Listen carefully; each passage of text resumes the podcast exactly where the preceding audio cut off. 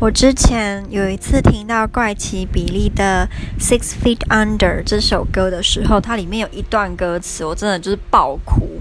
它就是说，嗯、，Our love is six feet under. I can't help but wonder if our grave was watered by the rain, would roses bloom? Could roses bloom again? 然后他就有人就解释说，他是指说，呃，一个女生她从她前男友阴影走出来之后呢，可能遇到下一个喜欢的人，但她就很好，就想。知道说他那个已经知道干枯的心吗？好奇怪，这样讲有点中二。